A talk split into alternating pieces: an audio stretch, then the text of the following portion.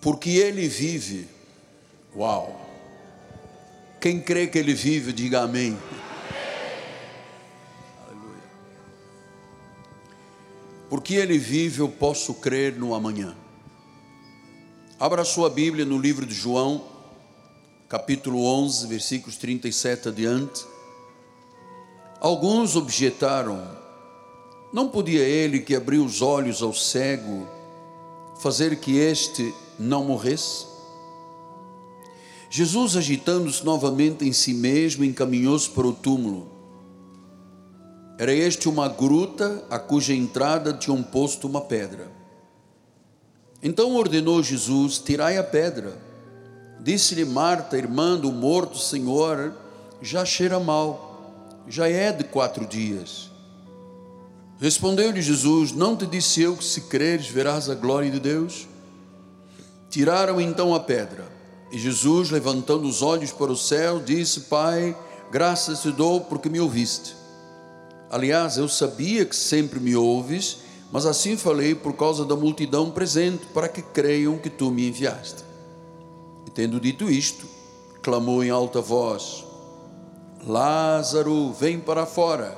Saiu aquele que estivera morto, tendo os pés e as mãos ligadas com ataduras e o rosto envolto de um lenço. Então lhes ordenou Jesus: desatai-o e deixai-o ir. Muitos dentre os judeus que tinham vindo visitar Maria, vendo o que Jesus fizera, creram nele. Outros, porém, foram ter com os fariseus e lhes contaram dos feitos que Jesus realizara. Que esta palavra bendita, abençoada, semente viva, fale agora aos nossos corações. Vamos orar a Deus.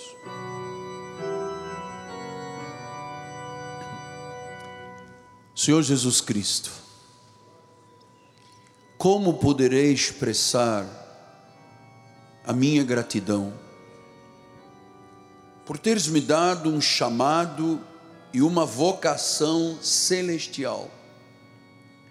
Me chamaste para ser um profeta, um apóstolo para as nações um apóstolo que vive, prega e revela a verdade de Deus. Sei, Senhor, que em mim mesmo, na minha carne, não há bem algum. Mas assim tu me chamaste e me separaste. Sou o menor dos apóstolos, sequer deveria de ser chamado pelos homens de apóstolo. Mas esta é uma vocação de Deus é um chamado irrecusável de Deus. Por isso, Senhor, usa as minhas cordas vocais, usa a minha mente, o meu coração e fala à igreja, revela-te à igreja no mais profundo do coração de todos, em nome de Jesus. E a igreja do Senhor diga: Amém, Amém e Amém. Muito obrigado, meu profeta. Meus amados irmãos, minha família, santos que são preciosos aos olhos de Deus, meus filhinhos em Cristo Jesus. No domingo próximo passado, mostrei à igreja o mais profundo do coração de Jesus quando ele disse: Quem crê em mim, ainda que morra, viverá. E nós começamos a ver um dos maiores milagres da Bíblia Sagrada, que é sobre a morte e a ressurreição de Lázaro. É interessante que os mais críticos costumam dizer que quando Jesus ah, ressuscitou a filha de Jairo, ela não estava morta, estava apenas dormindo. Os críticos que não têm fé dizem que aquele filho daquela mulher viúva, que ela ia sepultá-lo, e quando Jesus viu no meio da multidão, o ressuscitou, disseram, não, ele estava apenas com um desmaio. Mas o caso de Lázaro é ímpar. Diz o versículo número 39, tirai a pedra, e disse-lhe Marta, irmão do morto, Senhor, já cheira mal, já é de quatro dias. Marta estava dizendo a Jesus: Olha, não adianta mais, ele já está em decomposição, o sangue já se estabeleceu no livor cadavérico, as bactérias já começaram a decompor o corpo. O que agora? Você chegou tarde, não adianta mais. E eu sei que às vezes, quando nós nos deparamos com essas situações, com crises, com obstáculos, com ventos, com dificuldades, às vezes nós temos esta tendência de dizer: não adianta mais.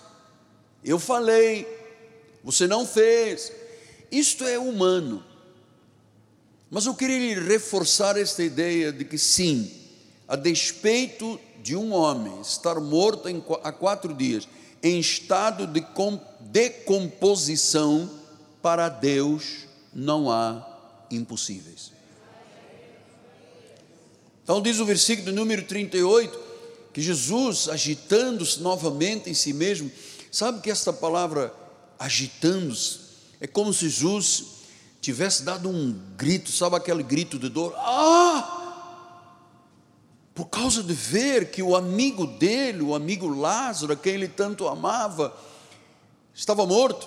Diz que ele encaminhou-se para o túmulo, era este uma gruta cuja entrada tinha um posto uma pedra. Então era comum entre os judeus eles sepultarem os seus familiares em grutas. Eles faziam prateleiras e ali eram colocados envoltos em lenços no rosto e ataduras, era assim que o povo judeu sepultava os seus queridos.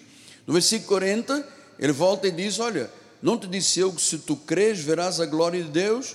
Diz o 41, então tiraram a pedra e Jesus disse: Pai, tu sempre me ouviste, e aí vem o milagre.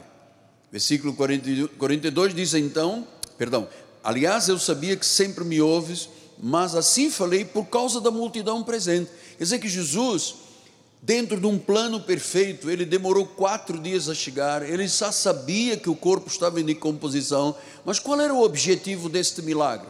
Vidas serem salvas. Versículo número 43 disse: Tendo dito isto, disse: Lázaro, vem para fora. E diz o 44 que já lemos: saiu aquele que estivera morto o milagre aconteceu. Então, o livro de João, em seus registros, o que que Jesus estava confirmando e demonstrando? Que ele era Deus. Ele não é a segunda pessoa de uma trindade, até porque a Bíblia não fala em trindade. Não existe esta expressão trindade celestial. Não existe a expressão livre-arbítrio. Isso tudo foi construído como narrativa pela igreja romana. Então Jesus estava mostrando a sua divindade, mostrando que as suas obras eram a prova de que ele era Deus. João 5,36 diz isso. Eu tenho maior testemunho do que de João, porque as obras que o Pai me confiou, para que eu as realizasse, essas que eu faço, testemunham a meu respeito do que o Pai me enviou. Então, tudo que Jesus fazia era para testemunhar da sua deidade, que ele e o Pai eram a mesma pessoa, eu e o Pai somos um. Então, as obras de Jesus mostravam a sua divindade, que ele era Deus, pois para isso ele veio ao mundo. João 10, 25 disse: Respondeu Jesus: Já vos disse não credes, as obras que eu faço em nome do meu Pai testificam a meu respeito. Se não faço as obras do meu Pai, não me acrediteis. Mas se eu faço e não me credes, crede nas obras, para que possais saber e compreender que o Pai está em mim e eu estou no Pai. Então, esse era o objetivo de Jesus. Ele era Deus, Deus agora tinha um corpo na pessoa de Jesus, nós acreditamos, e é bom eu dizer isso, estamos no período de Natal, nós acreditamos no nascimento virginal, que o Espírito Santo é que realizou esta obra, cremos na vida de Jesus, cremos no seu ministério dos 30 aos 33 anos, cremos na sua morte, cremos na sua sepultura, cremos que ele ressuscitou, cremos que ele foi assunto aos céus, cremos que ele está num trono cremos que Ele voltará e cremos que reinaremos com Ele para sempre. Esta é a nossa fé cristã. Então ele disse: creiam que o Pai está em mim, eu estou no Pai. Ele estava dizendo: creiam que eu sou Deus. Então eu não tenho que dizer, ó oh Deus Pai, ó oh Deus Filho, ó oh Deus Espírito Santo. Eu digo, ó oh, Senhor Jesus Cristo. E na sua triunidade, sim, como Pai na criação, como Jesus na salvação, Filho, e como o Espírito Santo, a partir do dia de Pentecostes. Em João 14,10 disse: Não creis que eu estou no Pai e o Pai está em mim? As palavras que eu vos digo, não as digo de mim mesmo, mas o Pai que permanece em mim faz as suas obras. Olha o mistério aqui da piedade. Versículo número 11: Crede-me que estou no Pai e o Pai em mim. Crede ao menos por causa das mesmas obras. Jesus está dizendo: Eu e o Pai somos um, eu faço as obras do Pai mas na realidade o Pai está em mim, eu estou no Pai. Este é o mistério da piedade. Crendo dessa forma, este é o mistério da piedade. Então, nós cremos que Jesus é Deus. Cremos que Jesus é o Messias. Em Lucas 7,20 ele disse: Quando os homens chegaram junto dele, disseram: João Batista enviou-nos para te perguntar: És tu aquele que estava para vir ou esperaremos outro? Versículos 21 a 23. Naquela mesma hora curou Jesus muitos, das, muitos de moléstias, de flagelos, de espíritos malignos, deu vista a muitos cegos. Então Jesus lhe respondeu: Ide anunciar a João o que vistes e ouvistes. Os cegos veem, os coxos andam, os leprosos são purificados, os surdos ouvem, os mortos são ressuscitados, e aos pobres anuncia-lhes o Evangelho porque a única forma de arrancar alguém da pobreza é através do Evangelho, da prática do Evangelho, da vivência do Evangelho, de experienciar o Evangelho, de praticar a palavra. É isso que tira o ser humano da pobreza. Então, as obras os milagres provavam o quê? Provavam que Jesus é Deus. João 21, 25 disse: Há, porém, ainda muitas outras coisas que Jesus fez. Agora veja a intensidade e a plenitude da obra de Cristo. Ele disse: Se cada uma das quais fosse escrita, cuido que nem ainda o mundo todo poderia conter os livros que se escrevessem. Então Jesus veio como Deus e fez uma obra que só Deus podia fazer. Diz que a obra dele foi tão grande que se começassem a escrever livros, o mundo não comportaria tal a dimensão da deidade de Cristo. Então, este milagre de Lázaro prova mais uma vez que Jesus é Deus. E eu vou lhe dizer: nada foi mais forte do que a ressurreição de Lázaro. Volto a dizer: um morto de quatro dias estava em decomposição, cheirava mal. E quem é que faz isto? Que alguma vez Buda fez isto, Maomé fez isto, Confúcio fez isso, Shirvá fez isso. Algum dos deuses desta terra pegou um corpo em decomposição e restaurou e deu vida? Nunca. Foi o poder divino, foi o poder sobrenatural foi o poder que só pertence a Jesus, o Criador. Ele fez tudo o que foi feito por ser Deus. Nele estava a vida. João 1, 1 a 4 diz: No princípio era Logos, o Verbo, e o Verbo Logos, da palavra grega, estava com Deus, e o Verbo era Deus. Ele estava no princípio com Deus. Todas as coisas foram feitas por intermédio dele, e sem ele nada do que foi feito se fez. Versículo 4: A vida estava nele e a vida era a luz dos homens.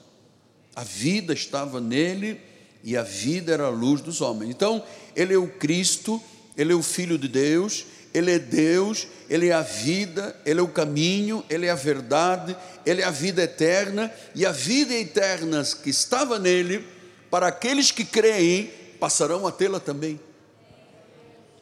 João 11, 25 diz isso: Disse-lhe Jesus: Eu sou a ressurreição e a vida. Quem crê em mim, ainda que morra, viverá. Quem crê em Jesus, diga amém, amado. Ainda que morra, viverá. Versículo 26: E todo que vive e crê em mim não morrerá eternamente. Ovelha não morre, ovelha passa para uma nova, um novo aspecto de vida. A ovelha é promovida à glória de Deus. Quem crê em mim não morrerá eternamente. Crês isto? Responda, crês isto? Versículo número 27. Sim, Senhor, respondeu ela. Eu tenho crido que tu és o Cristo, tu és o Filho de Deus que devia de vir ao mundo. Então, amados, suas palavras e suas obras provam que Jesus é o Messias, é o Senhor, é a única divindade verdadeira Cristo é Deus. Então, tudo que Jesus fez é impossível, ou seria impossível, ser feito pelo homem.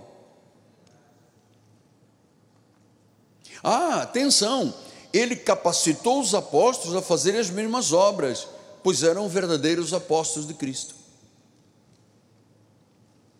No milagre de Lázaro, o poder divino de Jesus foi capaz de gerar vida onde havia morte, onde havia podridão, onde havia decomposição. Pastor, por que, que o senhor insiste? Já é a terceira vez que o senhor está tocando nisso. Para que você saiba, amar, não há impossíveis para Deus. Ele criou um corpo totalmente novo. Ele deu um novo sangue ele fez novos tecidos, ele fez novos órgãos, ele de um corpo em decomposição fez um novo homem, daquele morto fez uma pessoa que sentia, que se movia, que vivia, que falava, que respirava, com novos órgãos, nova vida. Incrível. Incrível, irmãos. Lázaro estava morto há quatro dias. Jesus o ressuscitou dentre os mortos, quer dizer que ele tem poder. Se ele tem poder para dar vida, ele tem poder para tudo. Claro, e como pastor eu tenho que lhe advertir de alguns fatos importantes. Hoje existem muitos curandeiros que se auto-intitulam deuses, que querem que as pessoas acreditem neles querem que as pessoas acreditem que um ser humano tem a capacidade de ressuscitar e dar vida a um morto. Mas só Jesus pode fazer isso. Eu vou lhe dizer mais: ele pode fazer isto a nível físico, a nível emocional e a nível espiritual. A obra, quando é feita, é feita completa. Pastor, e por que que Jesus foi quatro dias depois que ele podia ter chegado no mesmo dia ressuscitar Lázaro? Por que Jesus então ressuscitou Lázaro da morte quatro dias depois? Bom, já expliquei no domingo que os discípulos, este foi o último milagre público que Jesus fez. Ele estava agora em Betânia, uma cidade cerca de 15 quilômetros de Jerusalém onde moravam Maria e Marta. Lembre-se de Maria e Marta quando Jesus um dia foi hospedada e que Maria ficou aos pés de Jesus, encantada com a palavra, apaixonada pela revelação, e Marta estava agitada de um lado para o outro, e Marta disse: Ó, oh, o senhor não se importa que a minha irmã fique aí sentada te ouvindo e eu aqui trabalhando de um lado para o outro, feito louca? Jesus disse: Marta, você está se preocupando com coisas com as quais não deveria se preocupar. A sua irmã escolheu a melhor parte. A sua irmã escolheu a verdade, a vida, o caminho. Era talvez a última oportunidade que elas teriam de ver Jesus revelar o reino dentro de casa. Então, os discípulos sabiam, estava se aproximando a Páscoa, estava uma semana da Páscoa, que Jesus iria morrer, que Jesus iria para a cruz, a morte maldita da cruz. E os discípulos estavam muito tristes, muito fracos.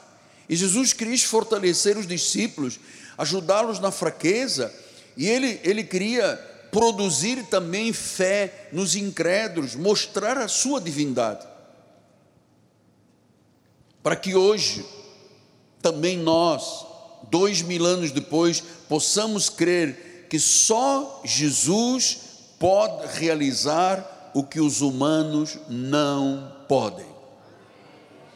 Alguém humanamente seria capaz de realizar a obra que Deus realizou na tua vida, na minha vida? Ninguém.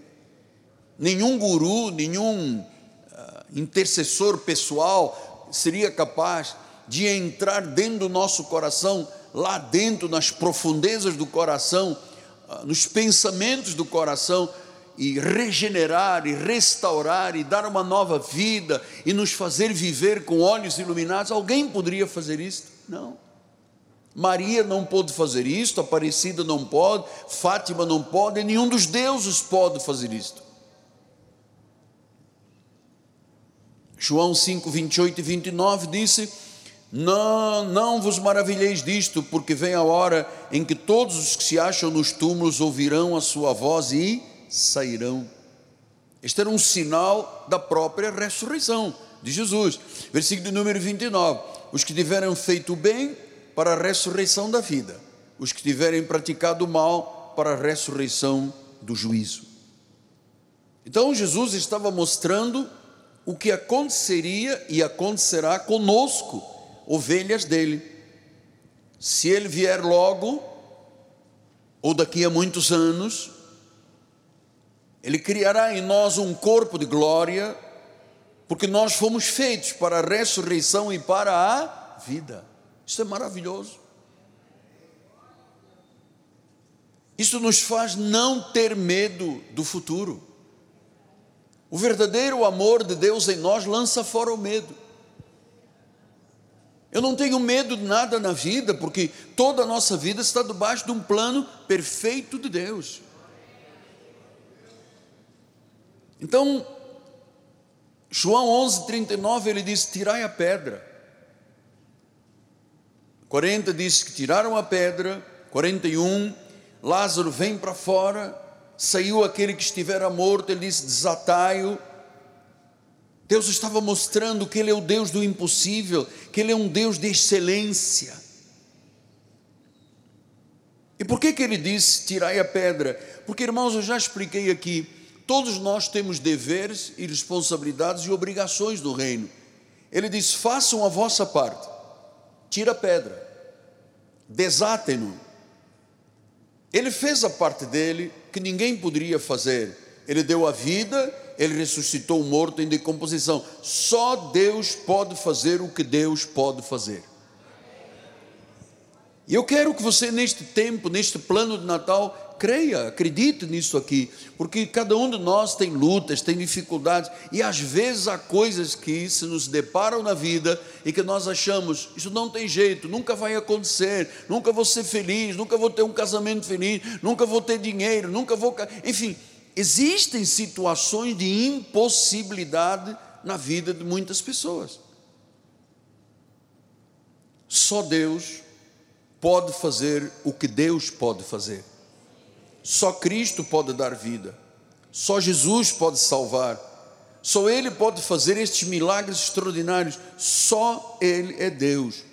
O Deus, o mesmo que criou o universo, o mesmo que disse: haja sol, lua, estrelas, o mesmo.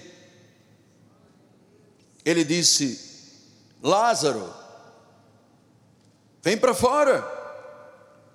Então é verdade que Jesus é a ressurreição e a vida. Ele provou isto com a vida de Lázaro. Vamos voltar lá em João 11:33. Jesus, vendo chorar e bem assim os judeus que o acompanhavam, agitou-se no espírito e comoveu-se. Essa expressão agitado no espírito, comovido, é, é, aquele, aquele brado né, que eu disse há pouco. Ah, Jesus se comoveu tanto porque ele estava vendo a realidade do que acontecerá com toda a humanidade. Deus não criou o homem para a morte, Deus criou o homem para a vida, Deus criou o homem para viver em paz, em alegria, em gozo eterno, mas diz que veio o pecado. E o pecado amaldiçoou esta terra. E o pecado fez o homem perder essa condição de unidade com Deus. Ele se agitou no espírito, ele se comoveu. E diz o versículo número 35: Jesus chorou. Aqui prova também a humanidade, ele era 100% homem, 100% Deus. É bom também pensarmos desta forma, ele, ele se comove, ele chora, porque ele pensa em cada detalhe da nossa vida. Amado, você não está sozinha. Irmão querido, você não está sozinho. Então Jesus chorou porque ele viu o que que o pecado faz? O pecado faz morte. O pecado veio fazer com que todos morressem ao longo da história humana. O peso do pecado leva à morte. O impacto do pecado é avassalador. O poder do pecado é devastador. Agora veja: os que morrem com Cristo viverão eternamente em gozo e alegria. Os que morrem sem Cristo vão para o inferno. Por isso é que Jesus disse que se agitou, que chorou, versículo 36. Então disseram os judeus: Vede quanto o amava. Você sabe que quando eu estava preparando este recado, li várias pessoas, vários autores, vários reformistas, ouvi várias mensagens. Amado, é comovente a forma como Deus age por causa do grande amor que Ele tem por nós. Às vezes vem à minha mente, depois de tantos anos, quando eu tive o acidente militar, eu me recordo do comandante da escola de aplicação militar, numa parada gigante com centenas de militares, dizendo: Cuidado com as estradas para Luanda. Muita gente tem morrido, muita gente tem ficado incapaz, muita gente tem perdido membros. Cuidado, amado. E eu estava inserido dentro de um plano e eu não tinha ideia do que iria ocorrer na minha vida.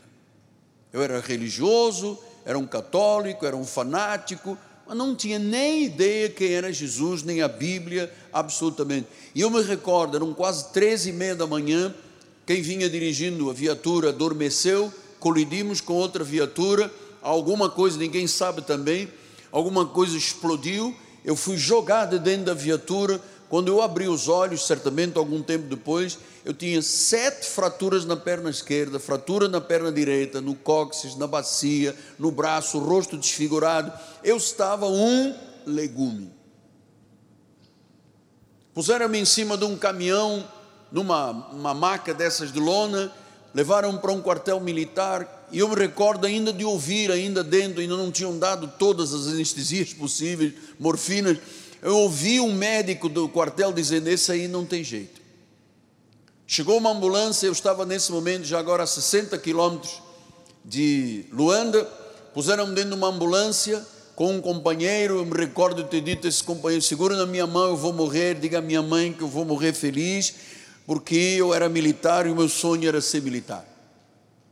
Durante o percurso de 60 quilômetros, acabou a gasolina da ambulância. Eu tenho na minha mente o barulho do motor da Kombi, pau, pau, pau, pau, pau. não tinha gasolina, tive que esperar, alguém passou, e quando eu cheguei, eu tive um acidente às três e meia da manhã, eu cheguei ao hospital às onze e meia, esvaído em sangue, coração parado quase, amado, estava ali uma prova de que para os homens não havia jeito.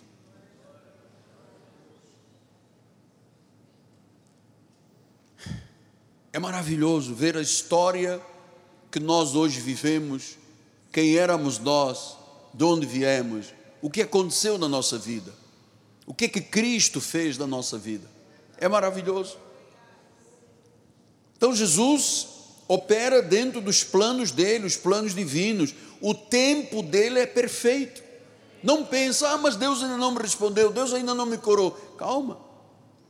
O tempo dele é perfeito, Efésios 1, 11, diz, digo nele, no qual fomos feitos herança, predestinados segundo o propósito, segundo o propósito, daquele que faz todas as coisas conforme o conselho da sua vontade. Jó entendia disso, ele disse em 33, 13: Por que contendes com ele, afirmando que não te dá contas de nenhum dos seus atos? Deus é soberano. Pelo contrário, Deus fala de um modo, sim, de dois modos, mas o homem não atenta. Deus fala em sonho, Deus fala em visão de noite, quando cai o sono profundo sobre os homens, quando adormecem na cama. Então lhes abre os ouvidos e lhes cela a sua instrução, para apartar o homem do seu desígnio e livrá-lo da soberba, para guardar a sua alma da cova e a sua vida de passar pela espada. Veja como é que Deus é perfeito. Até de noite, dormindo, Deus é capaz de inspirar a fazer um grande negócio, a mudar o rumo de vida, a buscar uma outra área de trabalho, a consertar um casamento, a ser fiel na obra de Deus. Deus atenta para tudo isso. As obras de Deus são perfeitas, os desígnios de Deus são perfeitos. João 13,7 disse: Respondeu-lhe Jesus: O que eu faço não o sabes agora, compreendê-lo-ás depois. Quando eu estava lá na cama do hospital no CTI, eu não, eu não sabia o que era aquilo. O porquê? Eu só dizia: Deus, eu sou o único religioso da família, os meus irmãos não querem saber de você, a minha mãe é a única pessoa que ficou comigo e, e a família toda, e cada um seguiu o seu caminho. Eu não compreendia porque que eu era o mais religioso e o acidente foi comigo.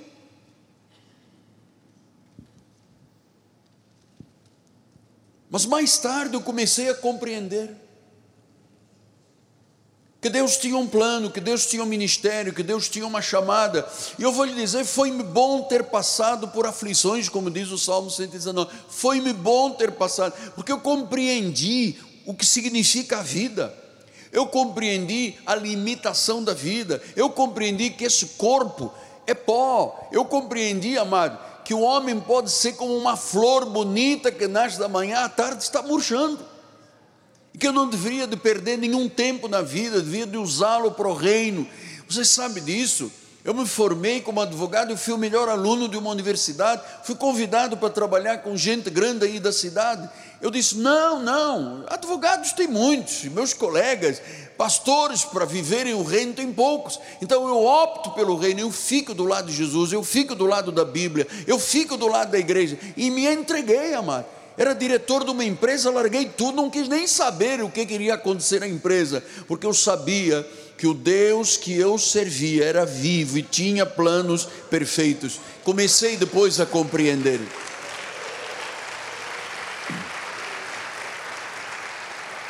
Há um tempo divino, há um tempo divino para cada coisa. E sempre Jesus será glorificado. Sempre, em toda a nossa vida. Ele é o único Deus, ele manifesta a sua glória hoje. Ele é o mesmo de hoje, de ontem e para sempre. Esta glória e este poder também estão neste lugar esta noite. A própria vida de Jesus está aqui.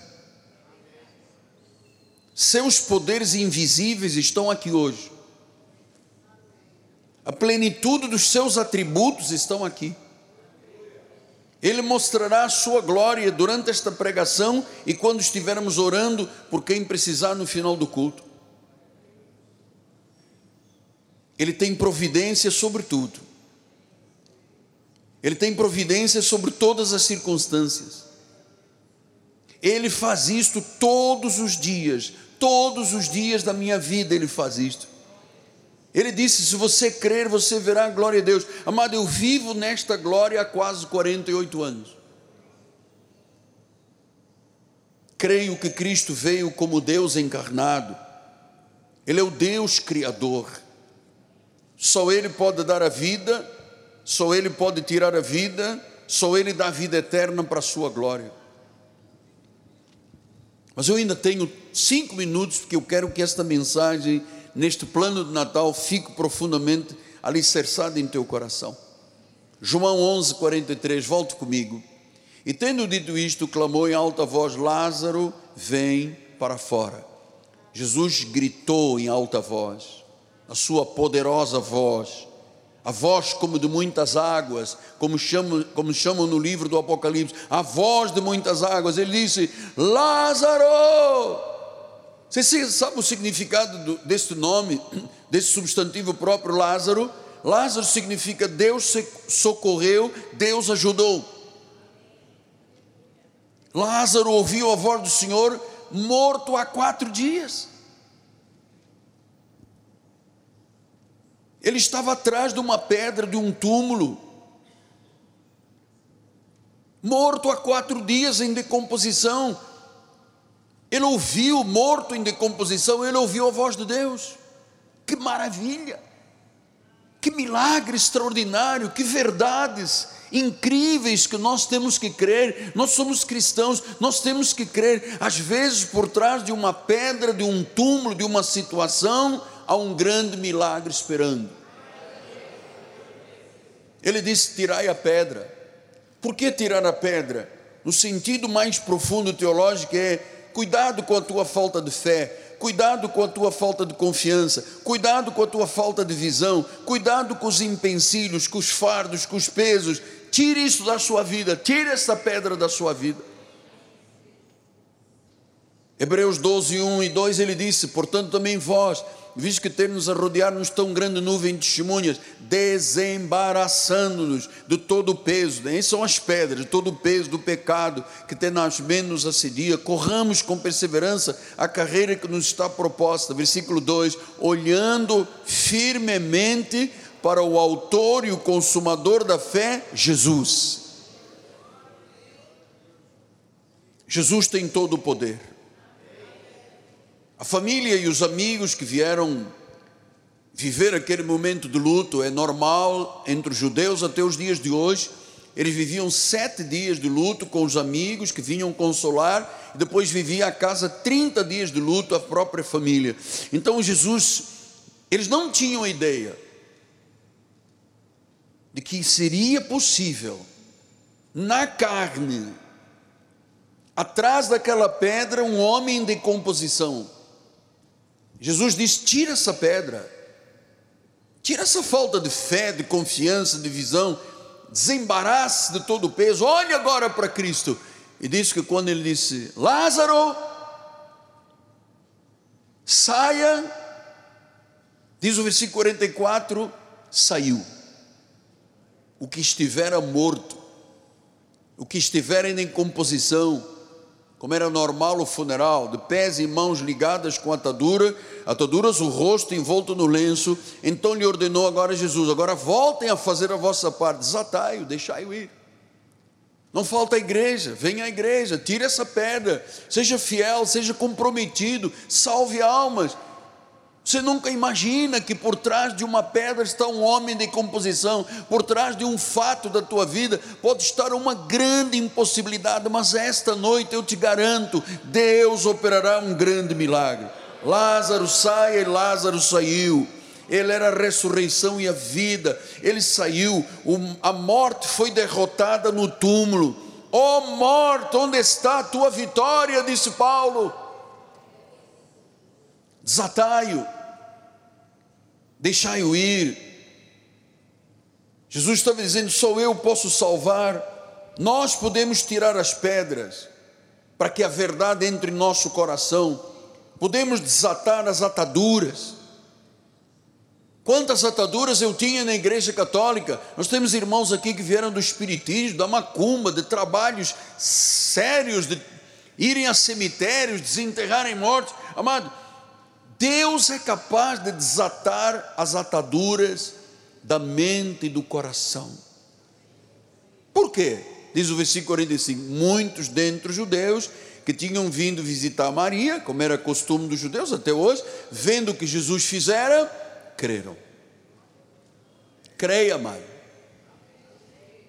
Creia que esta noite o Senhor está desatando nós está tirando ataduras da mente, do coração, dos sentimentos. Eu disse-lhe há pouco, amado, se você não começar alguma coisa, você não for consistente, você não chegará a nenhum lugar na vida. Se você não for perseverante e deixar as ataduras, não porque a minha família diz que eu não vou conseguir, não porque eu tenho um colega, não porque o meu bisavô, amado, agora é a hora da tua vida com Jesus, é a hora de tu veres a glória, é hora de tu acreditar na ressurreição e na eternidade, é a hora de você crer que você terá uma vida nova hoje em Cristo Jesus.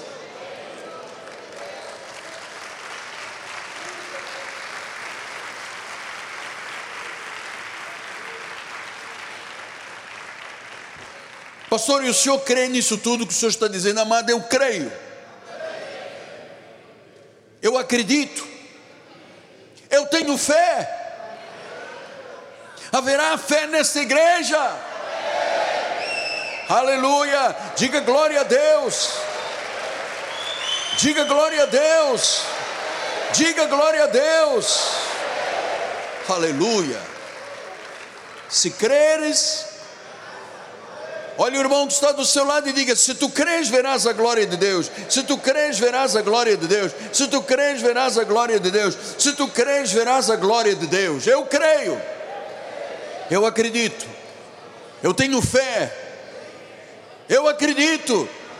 Pode estar um morto atrás da pedra. Jesus fala até com o morto e o morto ressuscita, amado.